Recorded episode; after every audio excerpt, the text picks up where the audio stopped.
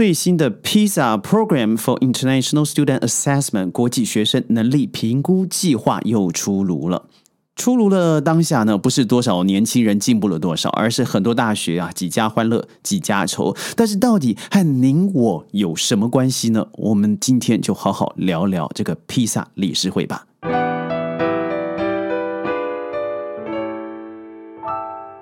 欢迎各位加入今天的宣讲会，我是轩。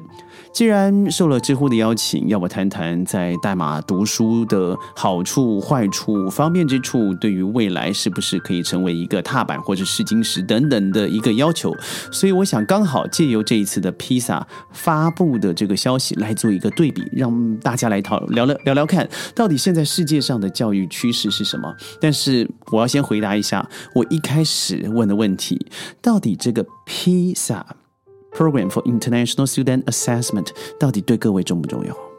我告诉各位，呸，不重要，因为他所做的各种标准，我认为在地域也好，在评分方面也好，是。我不认为是客观上是已经抱着抱持了不公平，更不要说主观上面了啦。也就是说，它虽然里面是用十五岁的学生作为一种测试的标准，从一九九七年开始创立，每三年就搞一次啊。但是我认为在二零一五年开始，我记得那时候是有五十三万名学生，因为我其中的学生也受邀参加了。他其中代表了七十二个国家去考试，但是结果如何？我觉得还是落在那些懂得考试。准备考试，了解怎么死读书，真的是死读书的地方啊，他会拿出好的结果。我这样说，应该很多的国家会觉得，哎呀，你怎么可以说我国家死读书呢？来看看第一名的香港，数学、科学第一名，新加坡；阅读第一名，新加坡。嗯，澳门或是日本、台湾。爱沙尼亚哦，这我们都知道科技大国嘛，所以啊，科技小国，但它却是科技大国，因为它人口少，但是科技人口非常的高。这些国家你会发现前十名非常多都是懂得。读书的地方，譬如说数学，在二零一五年的测试结果呢，中国拿了第七名，呃，新加坡那个时候是第一名。这些国家，我相信都的确有它的很好的地方，很棒的地方。但是你问我是不是要因此而觉得如何？我真的觉得就是不用，因为它对你的生活不会有太大的影响。而且我一直认为啊，这个 O E D O E C D 每年搞这个东西，它只是加剧了很多的国国与国之间，或是学校与学校之间更多的争夺。但是，既然我们要讨论一下，到底学习，尤其是高等学府，应该要怎么学，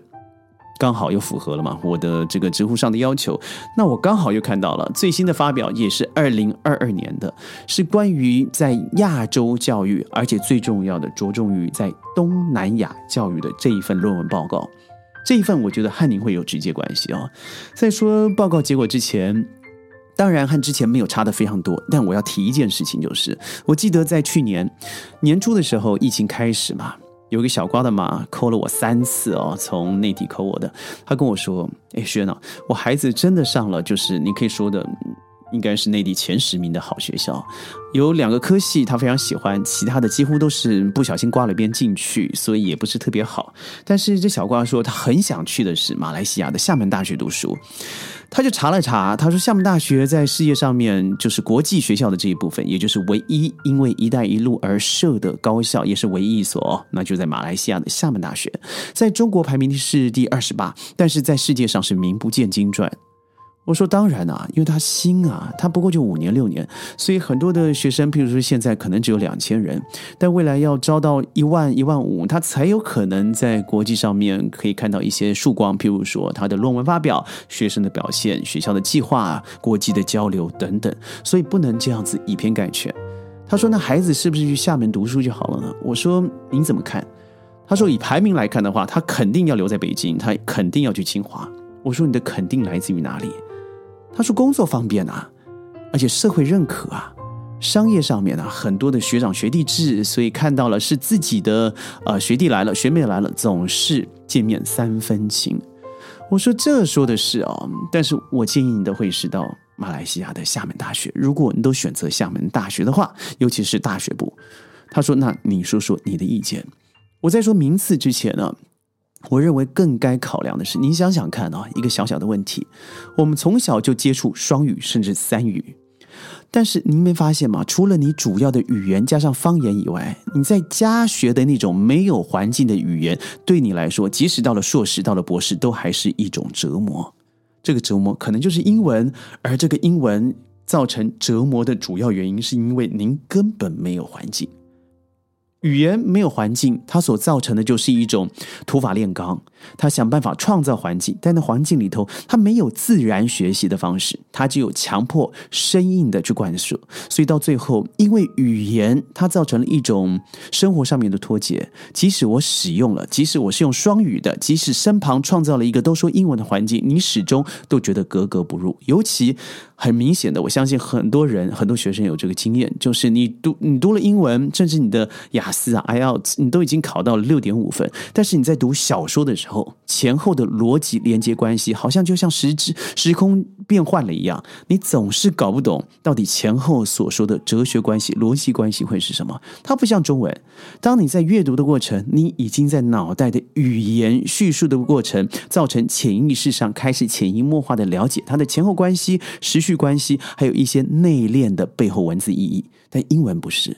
所以这个原原因是什么？就是因为我们的主要使用的语言就不是这个语言啊。所以为什么会提到语言呢？因为马来西亚厦门大学它本身就是使用一个全英语的学校，除了中文系还有中医系，我记得。所以校是漂亮，同时啊，它来自于国际的学生，马来西亚的学生，他在那里头汇集以后，他带来的不只是语言哦，他更多的是文化上面的了解。所以他说：“哇，那你觉得是呃，大学就要去考这个 IDP，考 IELTS，考 TOEFL，这样就可以出国吗？”我说：“这些都是其次的。”您应该是想的是，您是否可以在大学这时时间甚至更早，像我身旁的小瓜，国小就出来了，但是他可以离家近，可以让父母在三到五个小时之内见到你，不论在什么地方。因为现在我们都知道，不论是语音、视讯，或是飞机，甚至铁路，都已经连接了。在亚洲根本没有这个问题，也就是说，你好像到了马来西亚就跑走了一样，不是的，你很容易、很方便、很快速的就可以见到你的小瓜。第二，我认为你要想的是，如果你一直留在，假设你进到最好的、你心目中最棒的大学，不可否认哦，现在很多，尤其在学术上面的文献是用其他语言，就是非华语、非华文所著、所成主的。它不论是用马来文、日文、韩文、英文，那绝对是全世界目前使用使用量最大的语言，使用人数超过二十亿。那也就是说，你必须要有一个完整的阅读技巧、沟通技巧，才有可能达到这样子的结果。所以，我认为，如果你在大学的时候，你可以控制自己，而且根本没有比较贵，那为什么不去呢？而且，我认为，在你可以学习独立的环节里头，增长见闻。而且选择一个好的教育质量，我认为他跟我说的时候，我认为厦门大学的质量很好啊，百分之七十的正教授比，我觉得那个少之又少啊。再来就是理解新的文化，磨练自己的语言技能，尤其是对于陌生人呢，你可以侃侃而谈。而且我觉得在那里头，你可以创造更多的职业机会，譬如说，嗯，印尼已经确定。他要迁都了，已经确定名称了。去年此时还没有啊，也就代表说他未来要这一百万懂得华语、印尼文，也就是马来文，还有英文的人才，你不就是以近水楼台的方式，可以更容易得到这样子的可能和机会？你不要忘了哦，它就像是一个未来的北京、未来的纽约，或是未来的 Sydney 或是吉隆坡，他会一直投注几兆亿呃亿几兆亿元去。建设这个城市，那你就在身旁，你学习的语言和文化、宗教，告诉你了未来实习的方式，何乐不为呢？所以很多为什么大公司喜欢设在城镇区，就是因为他可以接触到一些好的一级学校，而找到这些好的学生，进而服务，不是如此吗？再来就是发掘你的新兴趣，因为你会发现戏剧、电影、舞蹈、俱乐部、演唱会，这是可能从来我们都不知道的事情。第七，你可能交到不一样文化的朋友。第八，你个人的发展。第九，你未来在研究生甚至博士班的录取率，你会发现已经不是在国内国内去伸展了，因为国际上面，当你开始有了触角以后，像我现在现在身旁的小瓜，他现在插了一科，他可以拿到百分之四十的奖学金。那这是以前从来不可思考的，因为为什么我们在这个环境里头、氛围里头内卷化的结果，就是自己和自己的比较，好的东西可能真的被人家拿走。第十，我认为最重要的叫做生活经验。